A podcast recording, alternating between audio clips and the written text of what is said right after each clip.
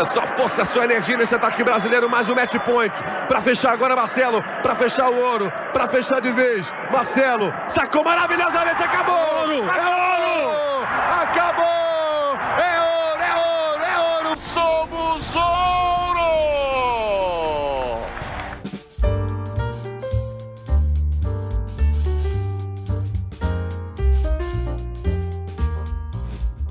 Buenas, galera. Eu tô muito feliz de trazer esse episódio para vocês, esse episódio com Jorge Edson, um cara que eu sou fã há muito tempo, principalmente porque agora, dia 9 de agosto, faz 30 anos que o Brasil foi campeão olímpico de vôlei masculino pela primeira vez, e hoje eu pude trazer para vocês um pouco sobre aquele dia, sobre aquele mês, mais exatamente, mas também sobre a carreira desse cara que eu sou muito fã e que eu tenho certeza que se vocês ainda não são fãs dele, vocês ficarão após essa conversa. Eu quero agradecer demais, demais mesmo a você que me escuta. Eu sei que eu não tenho tantos ouvintes assim, mas eu sei que aqueles que ouvem é porque gostam do meu trabalho, gostam das pessoas que eu trago e isso me deixa muito feliz. Eu quero agradecer primeiramente a Carol Miltres, patrocinadora desse podcast, porque além de ser uma pessoa maravilhosa, de ter todo um trabalho nessa questão da vivência do burnout, burnoutados anônimos também, por favor, procurem. Ela acredita nesse meu sonho, tanto que quis ser patrocinadora desse podcast. Eu agradeço demais, porque isso me faz sempre querer fazer algo melhor eu sei que tem alguém acreditando em mim. Além do trabalho fenomenal que ela faz com a questão do burnout, ela é uma pessoa incrível que vocês devem conhecer e que já já vai lançar seu segundo livro, tá? Um passo por dia. Próximo mês já vai ser lançado o novo livro dela, então fiquem atentos já. E eu agradeço também a quem escolheu me apoiar. A partir de cinco reais mensais, você me ajuda demais. Você não tem ideia de como você me ajuda. Eu só consigo trazer isso aqui por causa da ajuda de vocês. Então eu queria agradecer demais a cada um que escolheu me apoiar. Ana Célia, Manuela Jerônimo, Kessia Candice, Marlene Miltersteiner, Thaís Samana, Glaucia Mari, Emerson Bezerra, André Felipe, Isis Libânio, Elaine Cristina, Poliana Lopes, vocês são sensacionais. E se você que está me ouvindo quer ser um apoiador mensal, manda uma mensagem para mim, faz um pix para pixdoerrado@gmail.com.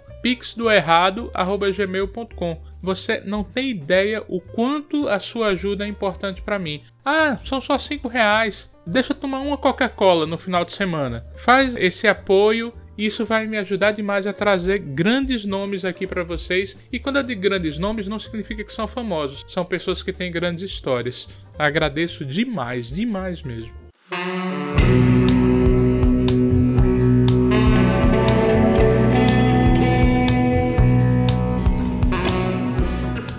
Buenas, galera. Eu sou Henrique Oliveira e você está no Errado Não Tá Podcast. Aqui é aquele lugar que a gente senta na, na beira da calçada, um pega um cafezinho, um pega um chá, um pega um pedacinho de bolo e a gente vai conversando sobre histórias a, das nossas vidas. E hoje eu tô com um cara aqui que eu não sei, eu não sei nem definir. Eu já estou extremamente grato só por ele ter aceito. Eu o acompanho há mais de 30 anos, apesar que o nosso enfoque vai ser um pouco o que aconteceu há 30. Mas eu sempre. Quem me conhece sabe, eu sempre fui aquele menino gordo que ficava de lado, que tentava praticar esporte e as pessoas diziam: Não, deixa ele lá, ele é gordo, ele não vai conseguir não. Então eu comecei a entender o esporte como alguém, mesmo com 8, 9 anos, como alguém que dizia: Quer saber uma coisa? Eu vou entender tudo isso daqui que se alguém quiser me diminuir, eu vou saber mais do que eles. Sim, eu só tinha 8, 9 anos quando isso aconteceu. Até meu cachorro entendeu essa parte e vocês vão, vão ouvir um pouco dele de vez em quando. E ele, eu olhava para ele e isso me trazia um algo diferente. Por quê? Porque a gente tinha pouca representatividade negra além do futebol. Então quando eu olhava ele jogando, eu me projetava nele. Eu olhava e dizia, cara, como assim? Eu pareço com esse cara. Apesar de sermos diferentes, mas eu pareço com esse cara. Esse cara, quando ele faz um ponto, ele faz um ponto para mim também. Então hoje eu quero trazer aqui. Parece nesse momento que eu sou aquele garotinho de 9 anos quando eu comecei a acompanhá-lo. Mas eu já sou esse velhinho aqui de quase 42 que tô muito grato porque ele aceitou participar dessa entrevista. e ele vai falar um pouco da sua história, da sua vida e desse medalhista de ouro que ele é. Então, muito obrigado, Jorge Edson. Nossa, Henrique, aí você me quebra. Feliz, feliz de estar aqui. É sempre bom bater um papo e com essa abertura fica mais tranquilo ainda, porque é de, de papo que eu tenho levado a minha vida, tenho meus amigos, é o que de tudo que eu tenho vivido aí, de tudo que eu tenho passado, nos bate-papos, a gente vai acabar contando aqui, é que dá para ver que o que vale mesmo é ter passado pelo caminho. Isso é que é muito legal. Né? Só quem passou pelo caminho é que pode contar a história de verdade que sentiu na pele. Daí eu fico muito feliz, muito, muito, muito, muito pelo convite honrado demais. Eu, eu que tô honrado demais. Quando eu falei para os meus amigos, eu digo, amigo, eu vou entrevistar Jorge Edson. Principalmente a galera do vôlei faz, não, não acredito, não acredito que você vai conseguir. É aquele menininho que ninguém dava nada por ele, hoje tá entrevistando um cara que ele é fã há mais de 30 anos. Isso, isso é maravilhoso demais, mas eu vou parar com essa rasgação de seda, senão não vou conseguir nem conversar com ele.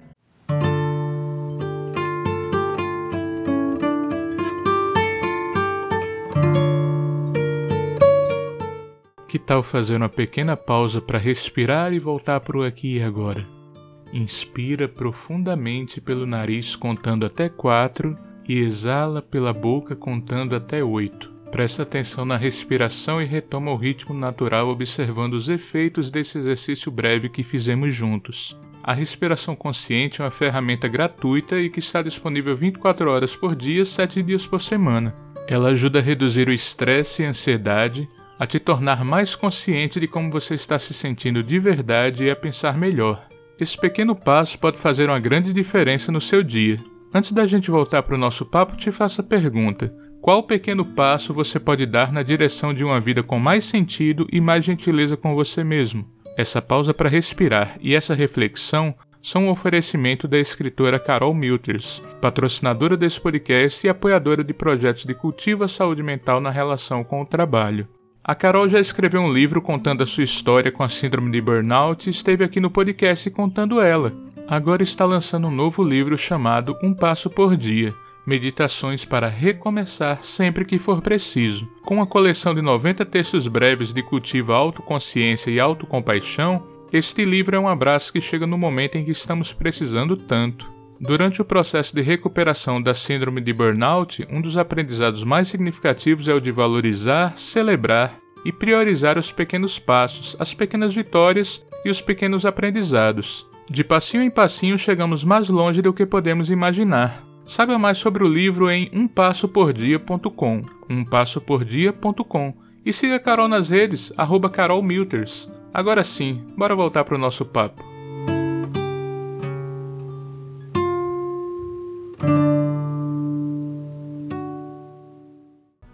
Jorge, deixa tuas redes sociais aí para quem quiser te seguir e aí a gente começa o papo de verdade. Tá bom. Para seguir tá fácil no Instagram que é Jorge underline Edson underline Brito e no, no Facebook é Jorge Edson. Eu clico lá, vai aparecer 30, mas sou eu. Um, um sou eu. tá bom? Vai aparecer uns 30 lá, mas um sou eu. Esse nome que eu achei que era só meu, tem um monte de gente que tem, e, e aí tem um, até um, que uma vez a mãe encontrou comigo no shopping e falou: é, tenho, o meu, meu marido deu o nome de Jorge Edson pro nosso filho. Eu falei, que azar, mas tudo bem. Aí a gente riu pra caramba e eu dei um autógrafo pra ele pra mandar pra, pra, pra mãe dele, pra mandar pra ele. Quando ele crescesse, ele, ele vai vir atrás de mim e vai me surrar. Deve ser por isso então que você foi para longe, para ele não te surrar. Mas deve ter bastante gente com seu nome aí, até porque depois do que você fez e vem fazendo pelo esporte, deve ter muita gente agradecida e isso é uma forma de homenagear, quer queira, quer não. Aí, além de ser esse Jorge Edson que você achou que só tivesse você e tem mais uns 30, aí eu quero fazer a pergunta que aí é você mesmo que tem que dizer, não, não tem ponto correr. Não adianta chamar nenhum dos outros 30. Jorge Edson, quem é você na fila do pão? É, então, vamos lá, Henrique como eu acompanhei teu, teu podcast lá, né? Fui ver, olhei e fiquei. Eu disse: olha, essa é uma pergunta cabulosa, capciosa, mas é que se você quiser se aprofundar, você vai passar o dia falando só, respondendo só sobre ela. Mas para mim, de uma forma geral, é um brasileiro, negro, filho de José e da Laura, filho do meio de cinco irmãos, gaúcho, casado hoje, tenho seis filhos, três moram comigo, pago os impostos em dia, ralo pra caramba para que isso aconteça. Cara, eu não sossego, eu acho que é, é uma, é uma tristeza ver um país tão rico como o nosso. Então eu sou também um sofredor, né? Porque um país tão rico, porque eu, eu, eu, eu tenho corrido esse mundo. Então eu sou um cara com tudo isso, gaúcho, brasileiro, negro, filho do Zé e da Laura, o filho do meio, casado, seis filhos. E eu, eu sou um cara que acredita no Brasil. Sou um cara que acredita no Brasil. Não sei porquê, mas eu acredito demais. Eu acredito demais por causa do povo. É justamente por isso, por dessa gente que rala. Então eu sou um crente também. Acho que esse sou eu. Cara, maravilhoso ouvir isso de ti. Isso só me torna mais fã mesmo. Porque eu, eu concordo totalmente com você. Por mais que tentem destruir nosso Brasil, mas eu ainda acredito que o nosso Brasil vale a pena eu acredito que o nosso Brasil pode se reerguer, pode ser muito mais do que isso e pode valorizar os brasileiros que estão aqui. Mas só uma brincadeirinha, você gosta tanto de vôlei que você fez um time, é isso mesmo? você viu? Eu já tenho, eu tenho assim, e nesse time assim, ó, dá pra gente jogar misto, porque são dois meninos e quatro meninas, dá para fazer uma dupla masculina e duas femininas, quer dizer, tá tá tranquilo. Eu posso jogar qualquer campeonato no mundo. o que Até o que não inventarem eu tenho. Isso é que é um treinador de vôlei mesmo. Pensa em tudo, tá vendo? e aí, por falar no vôlei, porque assim, depois de 92, ok, todo mundo querer jogar vôlei. Hoje em dia, Brasil potência mundial, mas quando você nasceu, há 50 e poucos anos, o vôlei não, não era conhecido. Quando você é adolescente, começa sua, sua vida no esporte, você via futebol, você não via vôlei. Como é que você chega e diz, quer saber uma coisa? Eu vou fazer esse negócio. Talvez a altura tenha te ajudado. A altura quer ser 1,93, se não me falha a memória. Isso talvez tenha te ajudado é a ir pro vôlei. Mas como é que é essa decisão de, ah, eu acho que eu vou ser jogador de vôlei em vez de ser um zagueirão que fica lá atrás? Pois é. Você já matou a charada do início. Um, nasceu na década de 60, nasceu no Brasil. Meu pai sambista, meu pai massagista de futebol de campo, futebol de salão. Os três filhos homens, dois para o futebol e um que é mais velho, ele a, a, gente sempre fazia alguma coisa diferente, né? Então, o meu irmão, o mais velho, judô. Eu, três anos mais novo, o meu três anos mais novo, sempre, sempre jogou futebol. E sempre jogou bem. E, e, e, essa é uma história que eu venho repetindo aí nesses anos aí. E às vezes meu pai fica magoado, mas ficava no início, agora não fica mais. Mesmo porque nunca foi recriminado, é só porque a gente era obrigado, é obrigado a falar a verdade, né? Você pode até não falar, mas eu ainda acho melhor falar, sem julgamento, sem nada. Eu sempre joguei futebol, joguei até os 17, aos 17 eu migrei para o voleibol. Mas como aconteceu isso? Eu acho que eu estava lá na escola, na quinta série, e a professora, a professora Ione, ela dava voleibol porque ela gostava. Então era um modo de é, da educação física, não, é, não era jogar a bola lá e o pessoal jogar futebol. Mas naquela escola, porque a professora e o professor Sérgio, eles gostavam de voleibol. Então eles ensinaram. A gente também jogava futebol, fazia um monte de coisa, handball, mas o voleibol e eu fui apaixonando. Daí eu fiquei fui com 12, com 13, com 14, mas sempre no colégio. Nada demais, jogava no parque. Um parque que, que ficava do lado de casa quando a gente mudou de um bairro mais pobre para um outro bairro. Então era o Parque Marinha do Brasil, lá em Porto Alegre. E aí no final de semana eu jogava futebol a semana inteira e jogava voleibol no final de semana. E lá eu conheci uns amigos, e os caras falaram, nossa, você joga bem. Nossa, mas você, nossa, como você salta, nossa, você joga bem. Nossa, você joga bem, hein? Mas eu jogava futebol, não jogava aquilo. Não jogava aquilo. E aí disse, vamos fazer um teste na Sojipa? Assim, cara, fazer um teste na Sojipa. Eu jogo futebol, fazer teste na Sojipa, coisa nenhuma. Bom, enfim. O futebol fez com que eu tivesse que estudar à noite para dois períodos. Aí eu falei, cara, é, falei pro meu pai, não, não quero, não vou, não vou. A nossa vida foi sempre querer estudar, é, vencer pelo estudo, não vou querer. Cara, você tá louco, você tem que jogar futebol, tem que jogar futebol desse. Não, eu não quero. Eu quero estudar, eu vou trabalhar. Aí fui trabalhar, acabei trabalhando e estudando à noite. E nesse ano eu não fiz nada, só jogava voleibol e futebol no final de semana. Ele ficou só me olhando, né? Tá bom, então tá bom. Você quer trabalhar, né? Então você vai trabalhar. Henrique, deu oito meses. Meu padrinho arranjou um serviço para mim. Eu comecei a trabalhar numa empresa lá de, de parafuso, né, uma empresa grande. Mas o cara me colocou lá. Então eu aprendi os pa... dois meses só mexendo com parafuso, saber o que, que era cabeça chata, cabeça redonda, três meio, um quarto, tudo. Meu, vim lá de baixo até chegar no escritório. Aí meu pai, nossa, tá crescendo na empresa, esse menino tá indo bem. Já estava lá no setor de computação, fiz, passei por telefonista, auxiliar de escritório, e daí falei para ele, quero sair, eu vou jogar voleibol. O negão caiu nas quatro rodas.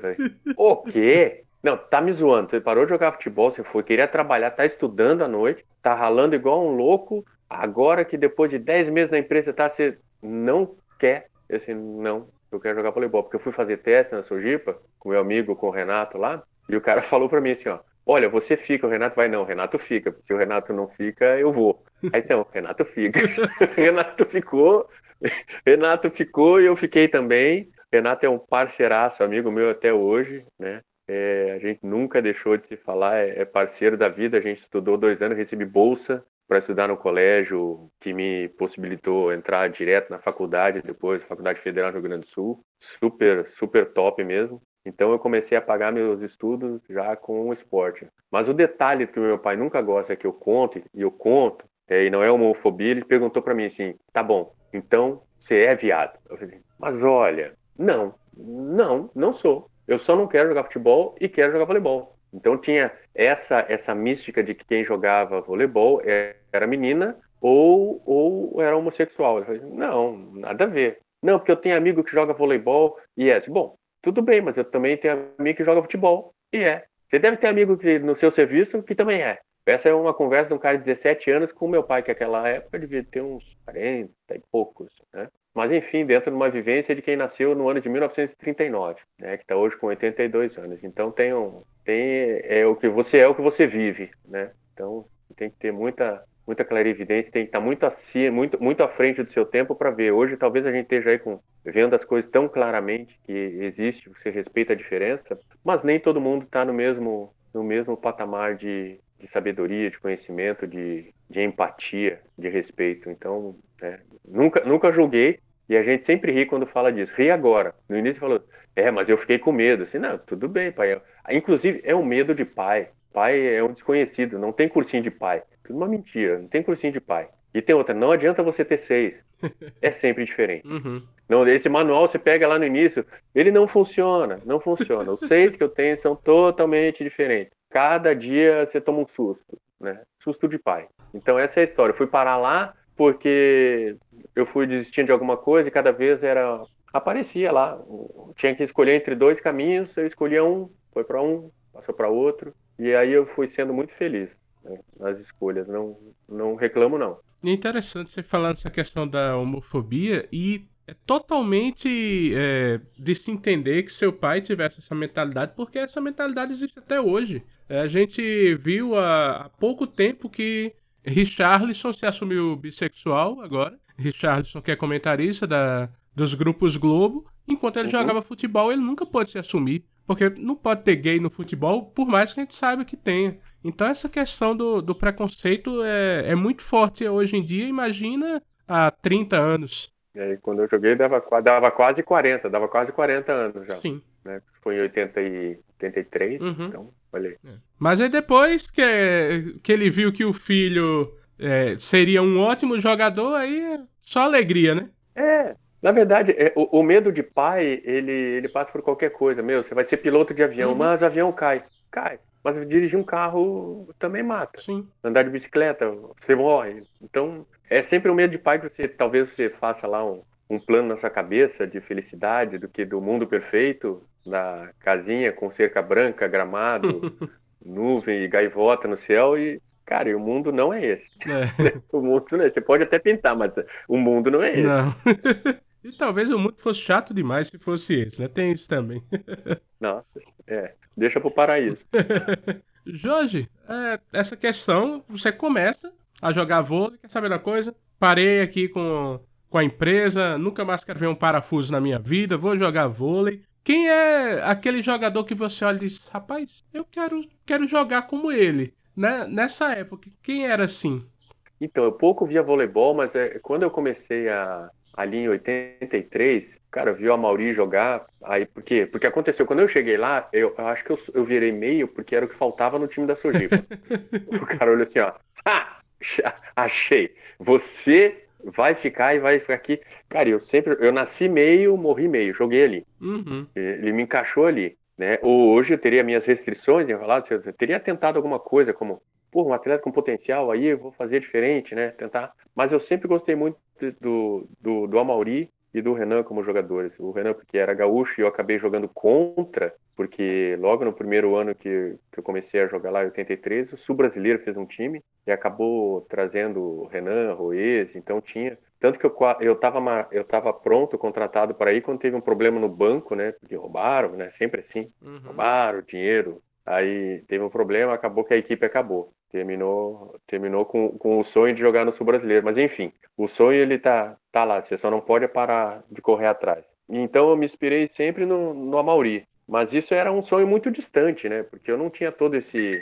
Eu queria muito era ser feliz jogando, eu estava me sentindo bem. É, nunca pensei em seleção brasileira, não tinha, passava longe essas coisas, não tinha, não tinha esse toda essa todo esse vislumbramento de que pudesse chegar. Mesmo porque eu comecei com 17 anos, era segundo ano de infanto, os meninos que eu comecei a jogar, todos são muito conhecidos hoje. Se a gente começar a falar deles aqui, é, você vai notar que todos eles são muito conhecidos. É uma safra do Rio Grande do Sul especialíssima, né? Uma safra que eu poderia dizer que é uma das melhores, assim, como se fosse vinho. É, dali saiu o Janelson, o irmão dele, o Jailton, já estava na seleção brasileira.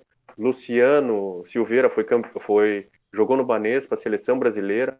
Marcelo Francoviak jogou na Pirelli, jogou nos melhores clubes, jogou na U foi e é técnico hoje, técnico na seleção da, da Eslovênia, melhor técnico da França. É, quer dizer, isso era um time infanto. Uhum. Eu te falei de quatro pessoas, quatro seleção brasileira, quatro jogando é, em time de primeira linha no Brasil na década de 90, sabe? Daquele quadradinho do Rio Grande do Sul ali, daquele clube. Quer dizer, é um universo, meu, tinha uma estrela lá. Certeza, porque quer queira, quer não, o normal é ter um, um grande jogador, depois mais quatro é. no mesmo local ali. É, realmente. Você falando sobre essa questão de vôlei me veio, me veio à mente aqui. Meio você bloquear, tinha, tinha que bloquear muito, né? Central sempre era, era aquela questão ter de bloquear muito. Para você, é.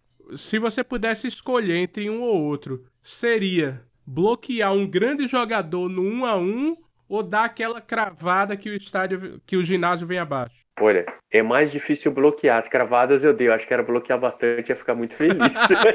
Mas cravada eu dei bastante. bloquear era mais complicado, porque, olha, é... mas existiu bastante. Olha, o prazer dos dois é muito grande. E, e, é muito diferente, né? É muito diferente. Por exemplo, quando você bloqueia, tua sensação é porque é, você está sempre numa, numa inferioridade numérica, você tem que analisar muito, demonstra ali tua sagacidade, se dentro de um sistema hoje eu consigo ver de uma forma mais clara. Essa é uma da, é até uma das coisas que assim, se fosse uma uma live mais técnica eu poderia falar que o Brasil cresceu muito em, em ordem tática de voleibol. A gente jogou muito, claro, era a década de 80. Então, os sistemas ofensivo, defensivo melhorou muito. Hoje está mais fácil, não é mais fácil de bloquear, tá? muito pelo contrário, está mais difícil, mas tá a leitura fica mais fácil porque assim, ó, hoje eu só vou para a esquerda. Uhum. Pronto, e vou bloquear porque o oposto lá é o cara que vai matar a bola e a gente se preocupa com o resto. Então, naquele tempo, assim, de vez em, de vez em quando você tinha grandes atacantes e você tinha que se preocupar com todos. E na verdade não tinha, né? Porque quando você tinha o Pelé do outro lado, tinha que bloquear o Pelé. Quando você tinha o Renan, tinha que bloquear o Renan. E aí acaba, acaba a vida. Mas eu diria que é bloquear. Bloquear é bom demais. Aquele bloqueio que, assim, não podia tanto, mas de vez em quando dava uma encaradinha na rede, assim, só pra o atacante saber, ó, passou não, Eu, eu atazanei bastante a, a cabeça das pessoas. É, era bastante vibrante, assobiava. Eu só não gostava muito. Quando eu jogava contra, daí jogava. Quando a gente mudava de clube, que mudava muito, né? uhum. né? Aí mudava de clube, olha, se era muito chato. Vontade de dar uma porrada na sua cara. Assim, cara, se você estiver do meu lado, você é meu amigo. Se você estiver do outro lado, você é inimigo. Desculpa. O leitinho lá de casa só chega se a gente ganha. É. Né? Então, então nós temos que dar um jeito. Desculpa aí pelo seu sofrimento, mas agora a gente pode ser feliz juntos. Vamos pra frente. E aí, eu tava pensando aqui, você começa realmente em 83, em 92 você já tá na Olimpíada. Onde é que, que começa a questão? Porque assim, para chegar na Olimpíada, não dá para ser só um grande jogador, tem que ser um atleta de ponta realmente. Como é que começa essa transição que você começa a olhar e dizer, eu preciso me aprimorar mais, eu preciso passar de patamar para conseguir um, sei lá, alcançar novas questões. Quem é que chega em você ou é você mesmo que diz, ei, preciso mais. Eu acho que eu consigo mais. Você saltava muito. Como é que, como é que chega essa mentalidade? Acho que as coisas foram conspirando. Mas na verdade, é, é, você tem que se dedicar bastante. Em 83 eu comecei a jogar. Eu fui convocado já para a seleção gaúcha, não consegui porque eu tive minha primeira lesão no joelho e eu fui o último corte porque o Batista, o técnico do Rio Grande do Sul, ainda disse: não, nós vamos. Bom, não consegui. 84, junto da equipe do escolar, aquele antigo Jebes, foi a primeira vez que o Rio Grande do Sul ganhou uma medalha de ouro em Brasília e eu estava nesse time. Isso 83, 84, ainda jogando na Sojipa. 84 para 85 foi convocado para a seleção brasileira juvenil. E aí eu posso dizer que foi justamente isso. Ser convocado para a seleção brasileira juvenil, depois de 84 que o Brasil teve conquistou a medalha de prata, a seleção de 85 ela treinou durante oito meses e lá eu aprendi a jogar voleibol de uma forma diferente. Foram oito meses treinando. O técnico era o Bruno Oro, Marquinhos, Pedro Nacal, preparador físico era o preparador físico da seleção brasileira adulta, Paulo Sérgio. Cara, treinei demais. E não, se fosse para desistir ali era a hora, entendeu? E aí quando você tem uma seleção juvenil, mesmo sem ter a noção exata de que da seleção juvenil, grande parte ou pelo menos seria o caminho natural que esses jogadores da seleção juvenil eles vão vir a fazer parte da seleção adulta, porque não passava na minha cabeça eu queria jogar aquele campeonato mundial. Meu, eu tava adorando. Imagina, fui convocado para a seleção brasileira, tem três anos de voleibol. Tava lá, meu, de boa, tranquilaço. Eu quero treinar, eu não quero nem saber. Treina às 5 horas da manhã, a gente corria às 5 horas da manhã, voltava, tomava café, treinava das 9 ao meio-dia, dormia a tarde inteira, das 5 às 8, pedrada de novo, seis dias por semana, e eu tava achando lindo. nego reclamando, eu falei, tá reclamando do quê, querido? Tá louco? De cara que já estava na seleção antes, entendeu? Tava lá no primeiro ano de infanto, depois veio dois anos na seleção brasileira infanto, depois foi pro juvenil. E aí o que aconteceu?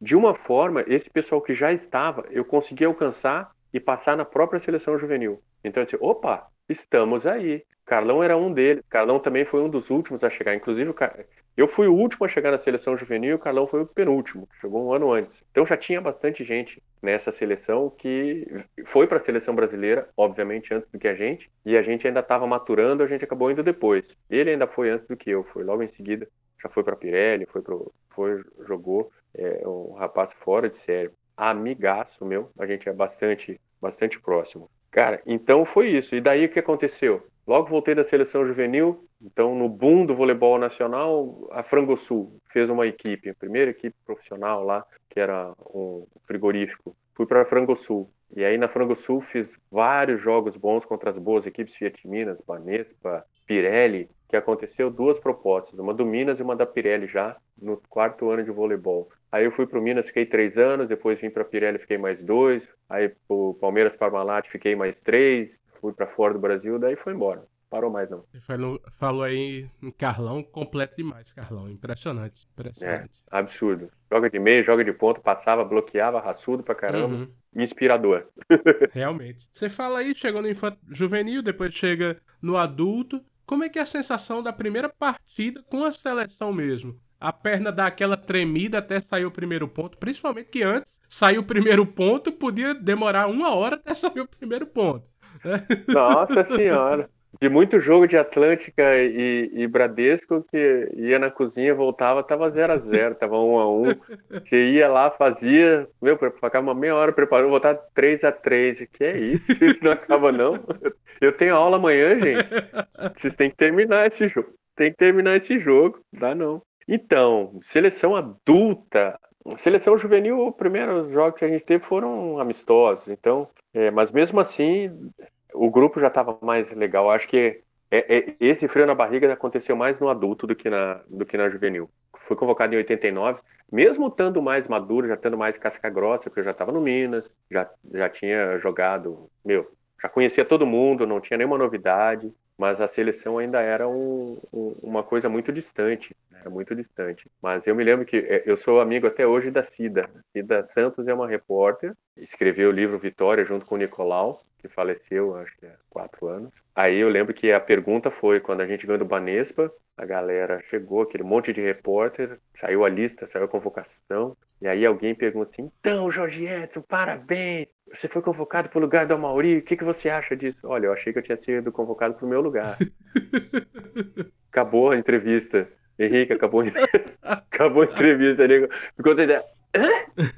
Mas é uma pergunta nova, gente. Essa aí tá. Né? Você quer perguntar como eu me sinto? Feliz pra caramba, mas eu achei que eu tinha sido convocado pra minha. Uhum. Que eu, era pro meu lugar, não pro dele. o dele vai ele. No meu vou eu. Opa, surgiu alguém que a gente tem que pensar para perguntar. Uhum. Vamos devagar com esse garoto que tá, tá com a língua afiada.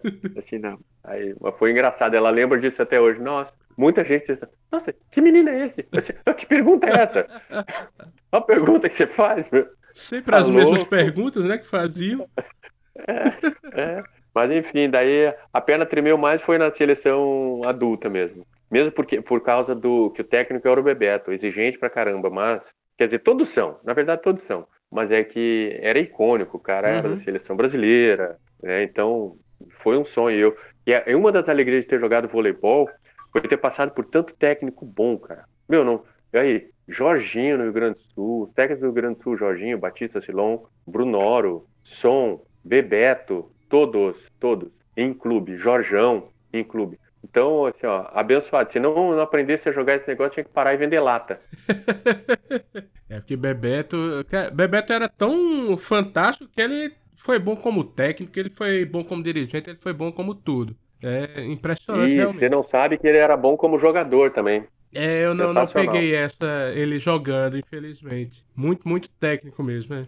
Falamos sobre sensação, né? Aquela perna dá tremida. E quando chega a, a sensação de, rapaz, eu vou pra Olimpíada. Chegar, seu José, eu vou pra Olimpíada. Após menos de 10 anos jogando esse esporte aqui, eu vou para as Olimpíadas. Como, como foi essa sensação de, de entender isso? Né? Porque uma coisa é você ler seu nome, alguém falar, outra coisa é você absorver essa, esse entendimento de que você está indo para as Olimpíadas. Como é que foi isso? Então, para que isso acontecesse, eu joguei o Mundial de 90, eu machuquei um pouco antes da, da, da competição, acabei recuperando, quase que eu não joguei, eu estava nos seis titulares, acabei ficando os dois primeiros jogos fora, justamente com uma distensão no posterior da coxa, e para mim foi frustrante, porque eu estava muito bem, tipo 89 para jogar em 90, né? Então, meu primeiro ano de seleção ali,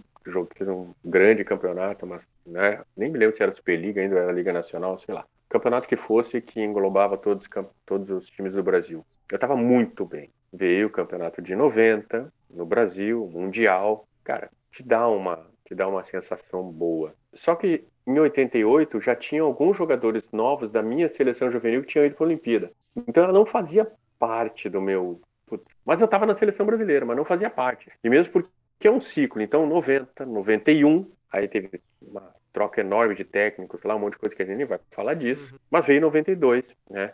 E em 91, eu e o Carlão, né, apesar de não falar do todo ano, eu e o Carlão a gente foi cortado da seleção. Eu e o Carlão fomos cortados em 91, depois do Mundial de, de, de Cuba, em Havana. Os dois foram cortados. E depois o técnico foi cortado. E depois veio um outro técnico e convocou a gente de novo. E eu, a única coisa que o outro técnico, o Zé, pediu para mim assim, ó, só joga, não fala mais, só joga. Eu tenho certeza que você quer muito ir, me ajuda e, e, e joga. Eu assim, eu vou jogar, eu vou jogar. E vou jogar muito. Então, quando o nome saiu na lista, porque assim, tinham vários bons jogadores, na minha posição principalmente, Claudinei, Paulão, Douglas, esse dos que, dos que ficaram por último lá, mas tinha um Bocão, então tinha muita gente, muita gente. Cara, foi uma felicidade enorme, demais. Assim, saiu a lista dos 12, tá? É, aliás, an antes de chegar a 12, você começa a ficar nervoso, né? Porque fica 16, depois fica 15. Quando fica 14, dá um desespero. Assim, puta, 14, mas tem 5 meios. Ainda.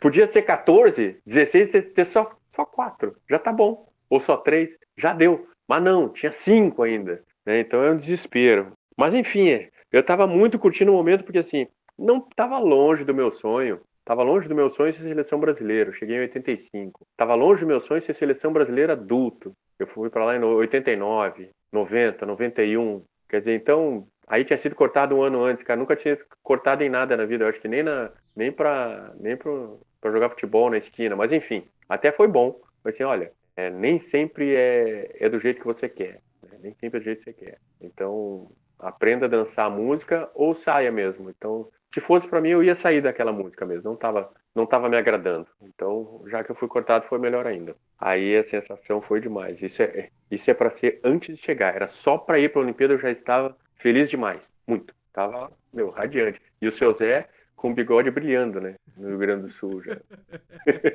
o Zé tava louco. Quer queira, quer não, é realização, apesar que ele não teve esse sonho, mas quando você chega lá, vira um sonho para ele também, de, de poder estar é. tá junto, vibrando ali, é, isso é muito massa. Eu tava, tava pensando aqui, porque assim, 84 vem a geração de prata, é, 88, se não me falha a memória, o Brasil ficou em quarto, alguma coisa assim. Ficou em quarto, perdeu pra Argentina. Tem essa questão, é.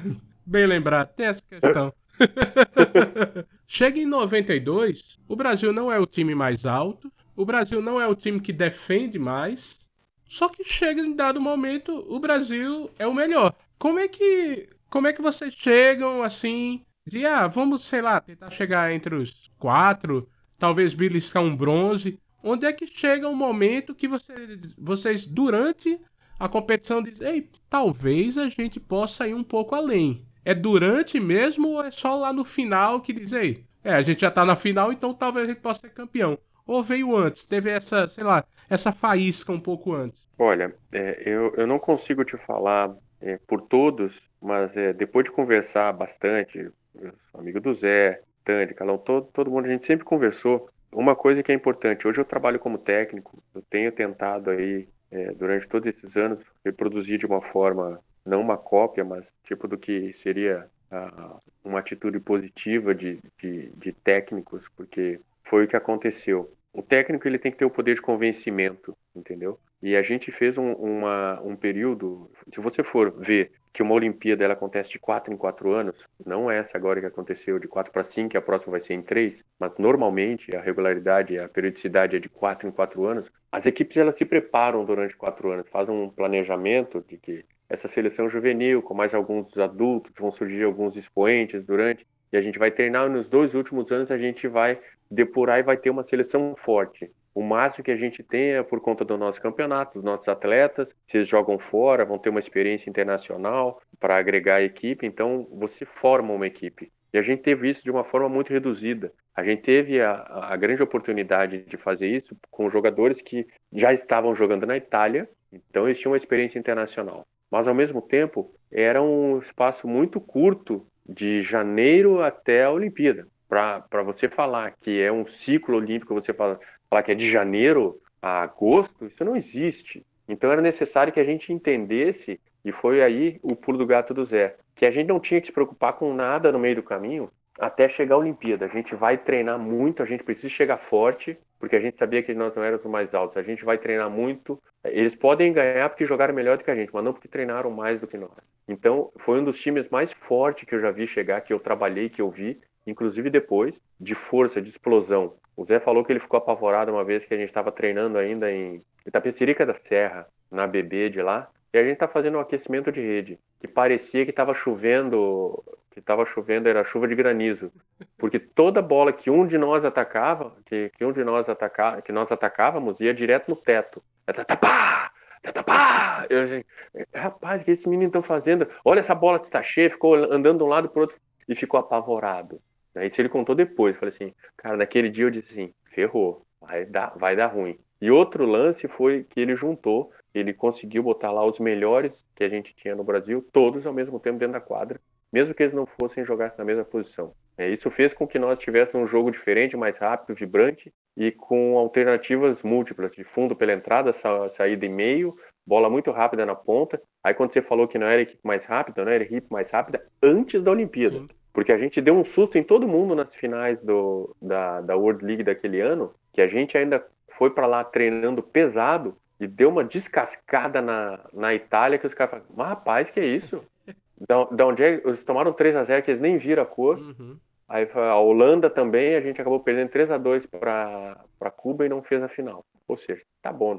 Aí Zé falou assim: esquece isso aí, não tem nada a ver não. O nosso negócio é lá na frente, continua treinando, continua treinando. Mas aí, acho que a gente se deu conta de, de quão diferente o voleibol que a gente apresentou foi dentro da competição. Depois do primeiro jogo, muito rápido, os caras falaram assim: acabou o jogo já? Acabou. Uhum. Próximo jogo, acabou. Meu, deu uma encrencada ali contra a Rússia, acabou também. Veio Cuba, acabou. Rapaz, aí, aí o nego já fala, ih, já tá pintando, tá pintando campeão. Mas enfim, Estados Unidos tinha Timo, então tinha sempre o Stork, o levantador. Então é, era um time respeitado, só não tinha o Kira ali. Uhum. Mas enfim, tinha muita gente boa. Mas a gente foi crescendo é, dia a dia na competição. Não foi, não foi assim, vamos ser campeão, nada. A gente queria, óbvio, ficar entre os quatro. Porque, porque o Brasil tinha ficado em, seg em segundo em 84, ficou entre os quatro, a gente não queria sair dos quatro. Né? Se fosse perguntar, não, viu, ficar entre os quatro tá bom, tá bom, tá bom, mas tá ruim, né? Mas tá bom. mas, tá bom, mas tá ruim, mas tá bom. Vamos lá. A gente foi dia a dia. Foi, e acreditando, a gente acreditou que a gente estava fazendo ia dar certo. Isso é muito importante. Acreditou no Zé. o Zé, o Zé pode ter mentido pra gente, mas a gente acreditou nele. E é interessante que quando o Zé Roberto chega, o Zé Roberto era novo ainda, e quer queira, quer não, apesar de todo o embrulho que teve no meio, antes, quando a gente pensava em, em técnico, a gente pensava em Bebeto, né? E Bebeto de Oliveira, fenomenal. Aí chega o Zé Roberto, que se for comparar com o que Bebeto era pro esporte, ele era muito pouco ainda. Como é que vocês começam a acreditar nesse mentiroso, talvez? Ou, ou nesse que falava a verdade além do que, do que vocês entendiam? Como é que você começa a acreditar que o que ele está falando realmente pode dar certo? O que acontece é o seguinte: o Zé sempre foi um jogador muito carismático, muito sério. Ele era levantador do Banespa. Joguei contra ele. Fenomenal. Cara, eu baixinho das mãos de mão de ouro. Sempre jogou, sempre defendeu muito, sacou, jogou levantador, fera. Jogou o, a Olimpíada de 80, se não me engano. É, foi 80, Moscou 80. E ele fazia parte da nossa seleção em 89, como assistente do Jorjão e do Bebeto. Ele já estava conosco. Então ele conhecia a gente, a gente confiava nele. E ele foi. Ele jogou com o pessoal do Banespa, aqueles ali, Giovanni, Maurício, Tandy. Ele, ele levantou, jogou no mesmo time que eles. Né? Então a gente tinha. E tinha um relacionamento muito bom quando ele era o assistente técnico da seleção. Então ele tinha essa, essa pegada de conhecimento da gente e, e a gente entrou no barco sabendo quem estava no comando e acreditando cegamente. Então, é quando eu falo ali da mentira, é, é mais brincadeira, uhum. porque o que, o que a gente realmente acredita é que, assim, um, que tá fácil, né? Vou chover no molhado. Voleibol não se joga sozinho, é um esporte coletivo. E é mesmo. Só que ele é, nos mínimos detalhes, é uma coisa que a gente fez que, que lembra, nego, nego usou com a gente até hoje. É um time de, time de mocinha. Cara, a gente almoçava todo mundo junto. Não almoçava enquanto todo mundo não estivesse lá. Pagava multa se chegasse atrasado. Pagava multa se a camiseta fosse, fosse diferente da que estava. E, e, e, aí a parte cômica dessa é que o Mauri, em todas as seleções do planeta que ele foi, tem vezes que ele nem ia treinar, de vez em quando. Chegava atrasado, e aí saía antes, que a Mauri Ribeiro, não, acho que faltou alguma vez, na Olimpíada ele não atrasou uma vez. Ele ficava na esquina esperando assim, daí saía correndo assim, ó, cheguei no horário. Mas assim, ó, todos, todos, e o Talmo tem o, o livro dos atrasos até hoje. Mas uma coisa assim, todos estavam no mesmo, seja, mas ninguém chegava atrasado. Se o cara chegasse 10 minutos atrasado, comia todo mundo 10 minutos atrasado. E aí, na próxima, todo mundo, nem que fosse buscar o cara, cara, você vai junto. Não tem jeito. Ou, ou tá todo mundo nesse barco ou não tá ninguém. Tá todo mundo ou não tá ninguém. Isso é a diferença mesmo. É, falando sobre sensação. Chega, eu lembro até hoje de Luciano do Vale narrando o último ponto, né? O, o grito dele, Marcelo Negrão, somos ouro, e aquela correria, que a correria eu só vim ver depois, porque na hora eu também corri dentro de casa com meus também amigos. correu. Corri, todo mundo correu ali. Que a gente. É, eu nunca tinha visto o Brasil ser ouro no vôlei, é, em esportes assim nas Olimpíadas o Brasil não era ouro no futebol, não era ouro no basquete, apesar que teve Pan-Americano de basquete que o Brasil foi, foi ouro, mas não era costume nesses, nesses grandes o Brasil ser ouro. Então a gente saiu correndo com tudo. E você? Na hora que teve aquele saque de Marcelo Negrão, sacava pouco, aliás, o rapaz. Era, era fraco no saque. Os ataques dele também é pouca, pouca coisa. Quando ele saltava, é, é toda engenhosidade no corpo que ele fazia ali. Mas quando o cara não consegue recepcionar, o que é que veio? Qual foi a sensação? Então, o Zé já tinha me chamado para entrar e eu tava no banco atrás. Se você der uma olhada lá na fita, eu tô entre ele e o Marcão, de joelhos atrás do banco. Então tem o Zé de um lado, eu de joelho atrás e o Marcão. E aí o doutor, o Sam, tá todo mundo lá no banco. E eu ali do lado, assim, ó.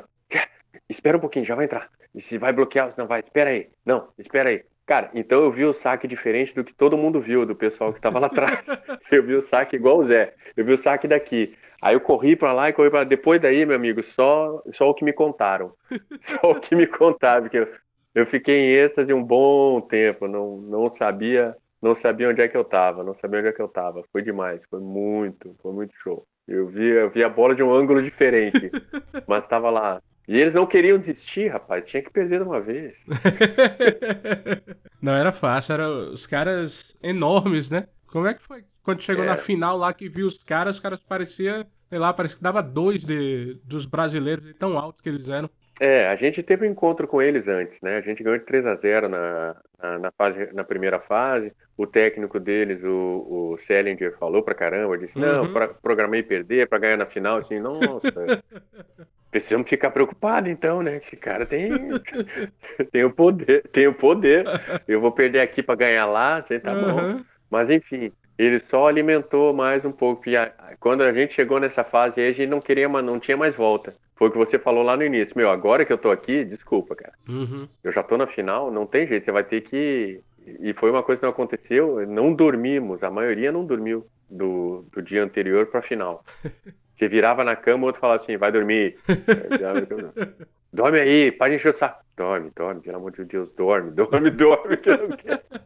Não consegui dormir. Não consegui dormir de jeito nenhum. Foi horrível. Você, vocês tem a, a, a noção exata do quanto vocês representam para o vôlei brasileiro, brasileiro e mundial, tudo que vocês carregam dessa época, porque assim, se eu comecei a amar vôlei de verdade, foi por causa de vocês. Se depois a, a gente tinha uma, uma, igrejinha que a gente fazia parte, tinha uma areia do lado que era para estacionamento. Depois do, do que vocês fizeram, bota uma rede de vôlei e vamos jogar aí todo mundo. E a gente jogava, passava todo sábado à tarde, a gente tava lá jogando. Vocês têm ideia do quanto vocês representam para o esporte mundial? Pois olha, Henrique, na, o susto, ser campeão olímpico é legal. A gente não tinha a mínima ideia, e eu acredito que o povo brasileiro também não tinha a mínima ideia do que era ser campeão olímpico uma equipe daquela, daquele tamanho. Tipo, eu lembro de ter ficado super feliz por causa do Joaquim Cruz. Ah, 84, nossa, Joaquim, Aurélio Miguel tirou prata, ganhou prata. Nossa, que alegria. Cara, quatro anos depois, né? Quatro não, oito depois, assim, caraca, moleque. A gente, a gente tá on total, mas vamos lá, vamos pro Brasil. Bom, vou te falar quando que que não tem mais telefone que usa ficha. quando que a gente começou a se dar conta? É, talvez alguns tenham uma, uma tipo lá, uma claridade de pensamento melhor do que a minha. Eu não tinha, não, não era tão inserido aí no, no contexto de quatro anos de Olimpíada. Eu sabia que eu queria ir para aquela Olimpíada porque eu fui chamado. Não era o sonho da minha vida, mas eu estava lá. Então ele passou a ser o sonho da minha vida. Eu sempre vivi intensamente o que estava acontecendo. Eu posso te falar que a gente chegou no aeroporto, legal. Todo mundo queria, quer dizer, lá no fechamento, na clausura, todo mundo queria ver a medalha, maravilha. Foi para Globo, todo mundo queria ver a medalha. Deu entrevista, mostrou, pegou, mostrou a medalha, não sei o quê. Entramos no avião, descemos, derrubaram os, as portas do aeroporto, quebraram todas, a gente teve que sair pelo outro lado. Já começou a dar um sustinho.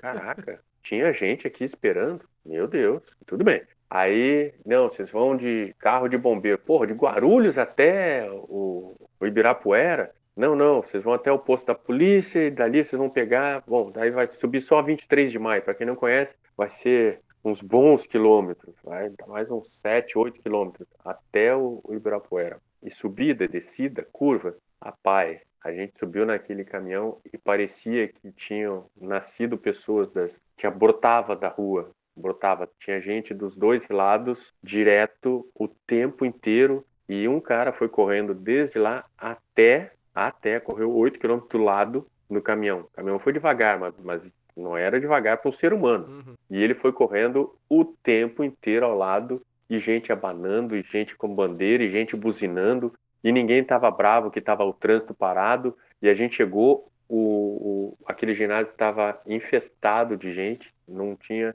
Eu falei assim, casa caiu. Aí agora, agora não tem jeito. Eu não sei o que, que, que, que vai virar aqui, não, mas uh, não tinha mínima, não tinha noção daquilo. A noção de que eu andava de Havaiana na rua depois, eu falava, nossa, você tá de Havaiana? Assim, ué, não pode não? ué, agora não, agora tá, agora sim, tá, tá me, como é que é? Não sou novela, tá me seguindo, não podia sair na, dar o autógrafo, tudo bem, pô, legal, mas pô, não posso andar de Havaiana, tá? Agora você vai me zoar. Não posso não? A marcação ficou cerrada, Henrique. Jorge, a gente meio que tá se encaminhando pro final, te agradeço demais, demais mesmo. Eu queria só saber e chega um momento de parar. Como é isso? Você diz, ah, nunca mais eu quero ver vôlei na vida, vou voltar a ver parafuso. Ou você, não, eu quero, eu quero continuar nesse meio, eu quero ser técnico. Como é que é essa decisão?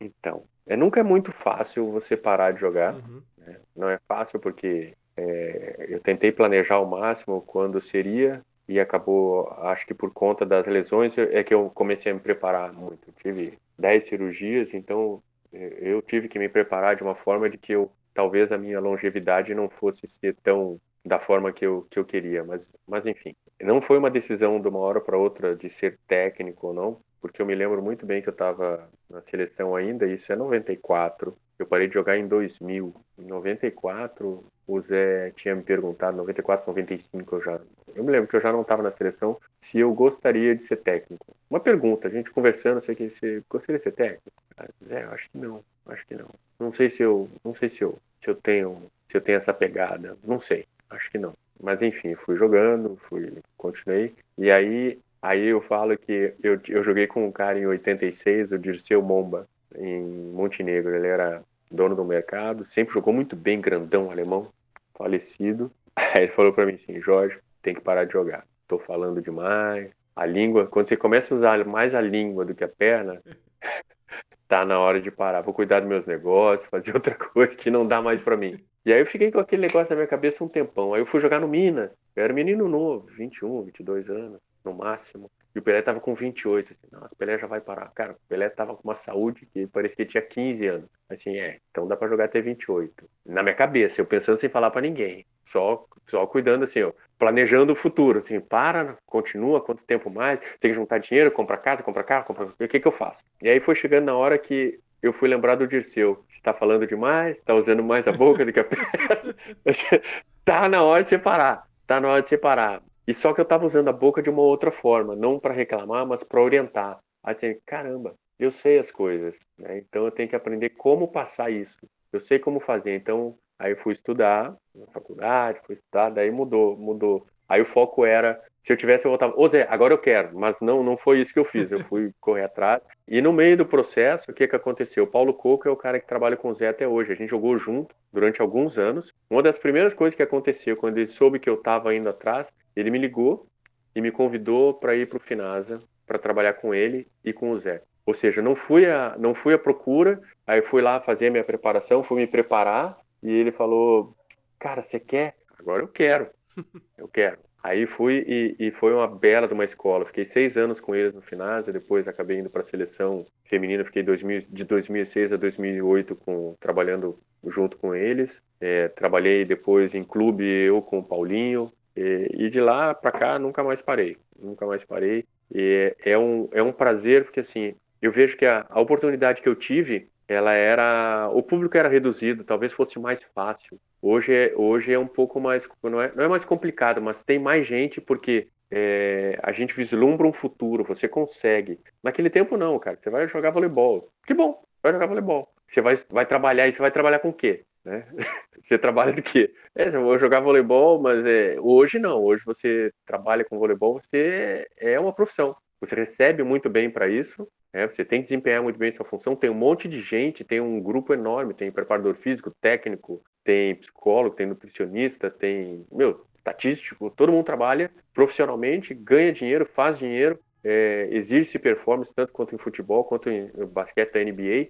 É isso mesmo. Antes não tinha. Hoje eu me sinto feliz porque justamente hoje, inclusive falando que eu trabalho aqui, é para o desenvolvimento do voleibol. Se eu fosse falar que hoje o voleibol das Filipinas está nos anos 80, 90 do Brasil. E a gente quer chegar o mais rápido no ano 2000, 2020. Então, é um esforço tremendo que a Federação Internacional está fazendo. Cara, eu fico muito orgulhoso de ser um cara que está ainda trabalhando pelo bem do meu esporte. E aí eu sinto que ainda represento o Brasil. Mesmo longe, eu tinha, se eu tivesse, se a gente tivesse vídeo aqui, você ia ver, eu ia mostrar pra galera. Aqui pendurado eu tenho do meu lado tem a bandeira do Brasil na janela e a medalha está aqui na estante. Então, mesmo trabalhando aqui, estou colhendo o fruto e plantando aqui o que, que as outras gerações deixaram para mim. A gente não tem vídeo, mas depois eu vou, vou te pedir, manda, eu manda quero foto, ver. manda eu foto que eu vou ver. colocar no Instagram do podcast. Aproveitar também, antes da, antes da última pergunta, já que você falou em dinheiro, pessoal, quem quiser ser apoiador do Errado Não Tá Podcast, agradeço demais. A partir de 5 reais mensais você pode nos apoiar, tá?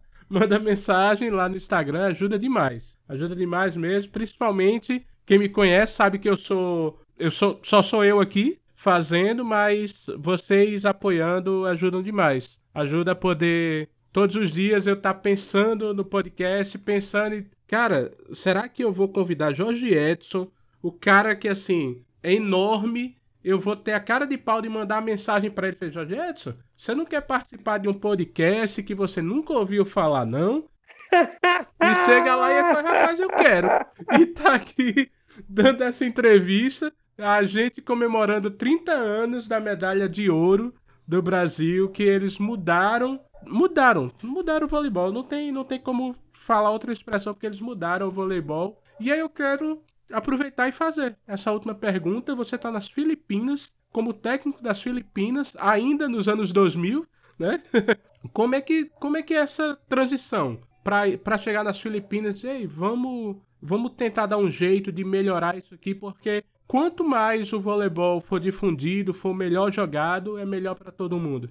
É assim, eu faço parte de um projeto da Federação Internacional de Voleibol. E, e, esse projeto que tem aqui, esse mesmo trabalho que é feito aqui, ele é feito em mais 65 países, mais 65. Então, são técnicos que é, de países onde onde estão mais envolvidos com voleibol e, e, e, que são porque o voleibol é um business e ele é, gera muito dinheiro, gera muito dinheiro. E a gente precisa de público e é um esporte é saudável, a gente consegue fazer a união aí de negócio, estudo e, e saúde e o voleibol, de uma maneira geral, na Ásia, ele é muito popular. Ele é muito popular. As Filipinas já foi muito melhor do que é hoje a Tailândia jogando, que a gente conhece aí jogando, que está sempre na, na VNL e tudo. Quase foi para a Olimpíada. Já jogou muito duro contra o Japão, já bateu na Coreia.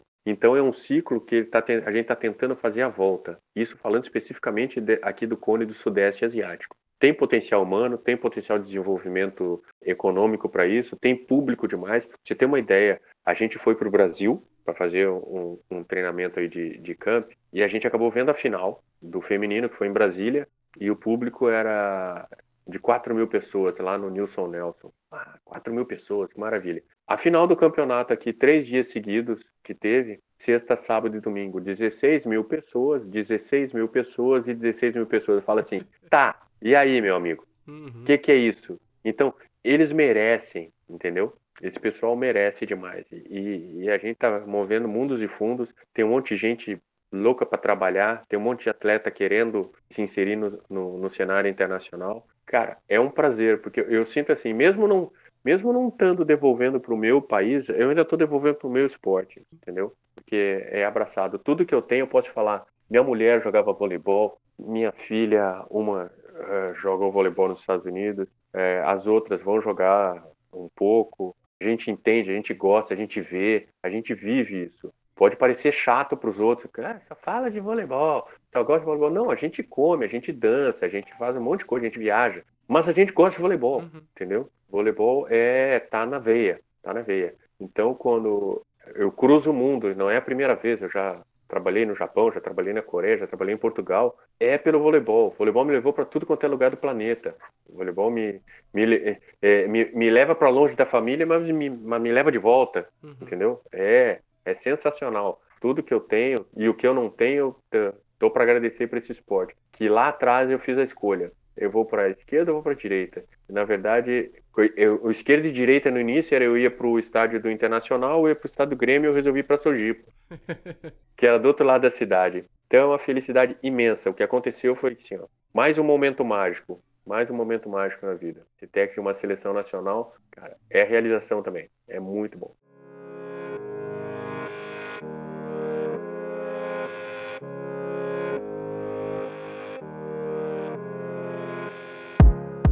E mais um momento mágico é o que eu tive aqui entrevistando, ouvindo Jorge Edson. Cara, eu vou falar o quê? Eu vou, eu vou dizer quem. Quando é que eu imaginava que aquele menininho que. que outras crianças chegavam e diziam, não, deixa ele de canto que ele não sabe fazer nada não. E eu tô aqui.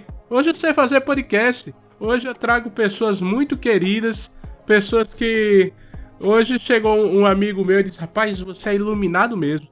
Você vai entrevistar Jorge Edson, eu digo, eu sou um cara de pau. Eu convido, eu chamo o pessoal para conversar e eu tento trazer para você que está me ouvindo um ótimo papo e eu tenho certeza que a gente teve mais um ótimo papo porque esse homem é um contador de histórias, um brilhante contador de histórias e trouxe a história um pouco da história de sua vida aqui. Agradeço demais todo mundo que ficou até aqui nos ouvindo. Muito, muito obrigado mesmo. A gente tem que bater palmas sempre Há poucos dias, dia 9 de agosto, fizemos 30 anos desse ouro olímpico que mudou a história do voleibol no Brasil e no mundo. E o que, é que eu vou dizer, Jorgeto? Só muito obrigado. Muito obrigado por ter estado aqui conosco. Eu que agradeço, Henrique. É sensacional, sabe? Porque dá revigora, entendeu? Quando a gente fica falando aqui, fala, de vez em quando até arrepia o braço, assim, nossa, cara, vivi tudo isso mesmo. Né?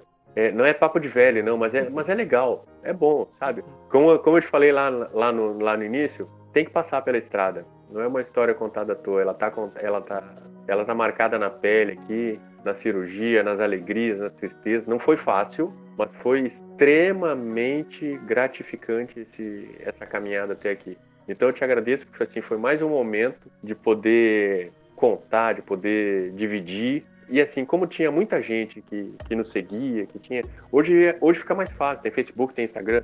Mas eu recebi muita carta antes, muito abraço, muito convite para ir conversar nas escolas. Isso foi sensacional. Foi sensacional. E aí eu consegui aqui contigo, mesmo estando do outro lado do planeta, a gente trocar uma ideia show de bola, tá? Queria agradecer demais, demais a oportunidade. Mesmo do outro lado do planeta, quase duas da manhã aí. É, é verdade, é verdade, é verdade. Eu já vivo nesse fuso tem um tempo. Eu sempre vou falar com a família, ou é de manhã muito cedo, ou é, de, ou é muito tarde à noite. Então a gente, o corpo já tá, já tá acostumado. Quando não acontece isso, fica até triste. Eu fico triste por ter que encerrar esse papo, mas muito feliz, arrepiado, braço arrepiado, por ter trazido um cara que eu sou muito fã e que muito tempo da minha vida eu pude me espelhar nele e dizer, cara, eu posso ser um, um Jorge Edson. E eu não fui pro vôlei, né? Apesar que eu ainda sou bom no vôlei. Eu sou, sou bonzinho levantando ali, dou, dou minhas levantadas boas. Mas hoje eu tô aqui nesse meio do podcast falando essa mistura Brasil-Filipinas e sabendo que o vôlei ele nos trouxe muita coisa boa. Eu, como um fã, Jorge Edson, como jogador, como treinador, e eu quero agradecer demais a cada um de vocês e que a gente possa olhar e dizer: bem, a gente viveu, a gente passou por muita coisa, a gente tem passado por muita coisa, a gente tem conseguido. Isso é o mais importante. Eu, eu não sou muito de falar nesse final, não, mas eu queria falar só uma coisinha para vocês. Talvez algum dia alguém chegou para você e disse que você não conseguiria, que você não pode. Falar, todo mundo pode falar. Você pode escolher ouvir ou não. Dado o momento da minha vida, eu escolhi não ouvir mais essas pessoas mas pensar, dizer, cara, eu tô aqui. Como todo mundo sabe, eu acredito em Deus. Então eu sempre dizia, se Deus me deu mais um dia, algum propósito tem. Ele é muito mais inteligente, muito, sabe muito mais do que eu. Se ele me deixou mais um dia aqui nessa terra, eu acredito que eu tenho alguma coisa a fazer. E hoje eu trouxe Jorge Edson para vocês, e eu tenho certeza que vocês saem desse papo muito melhores do que chegaram por ter escutado a conversa, a história desse cara tão sensacional. Então, brigadão Jorge Edson, obrigado todo mundo, se cuidem.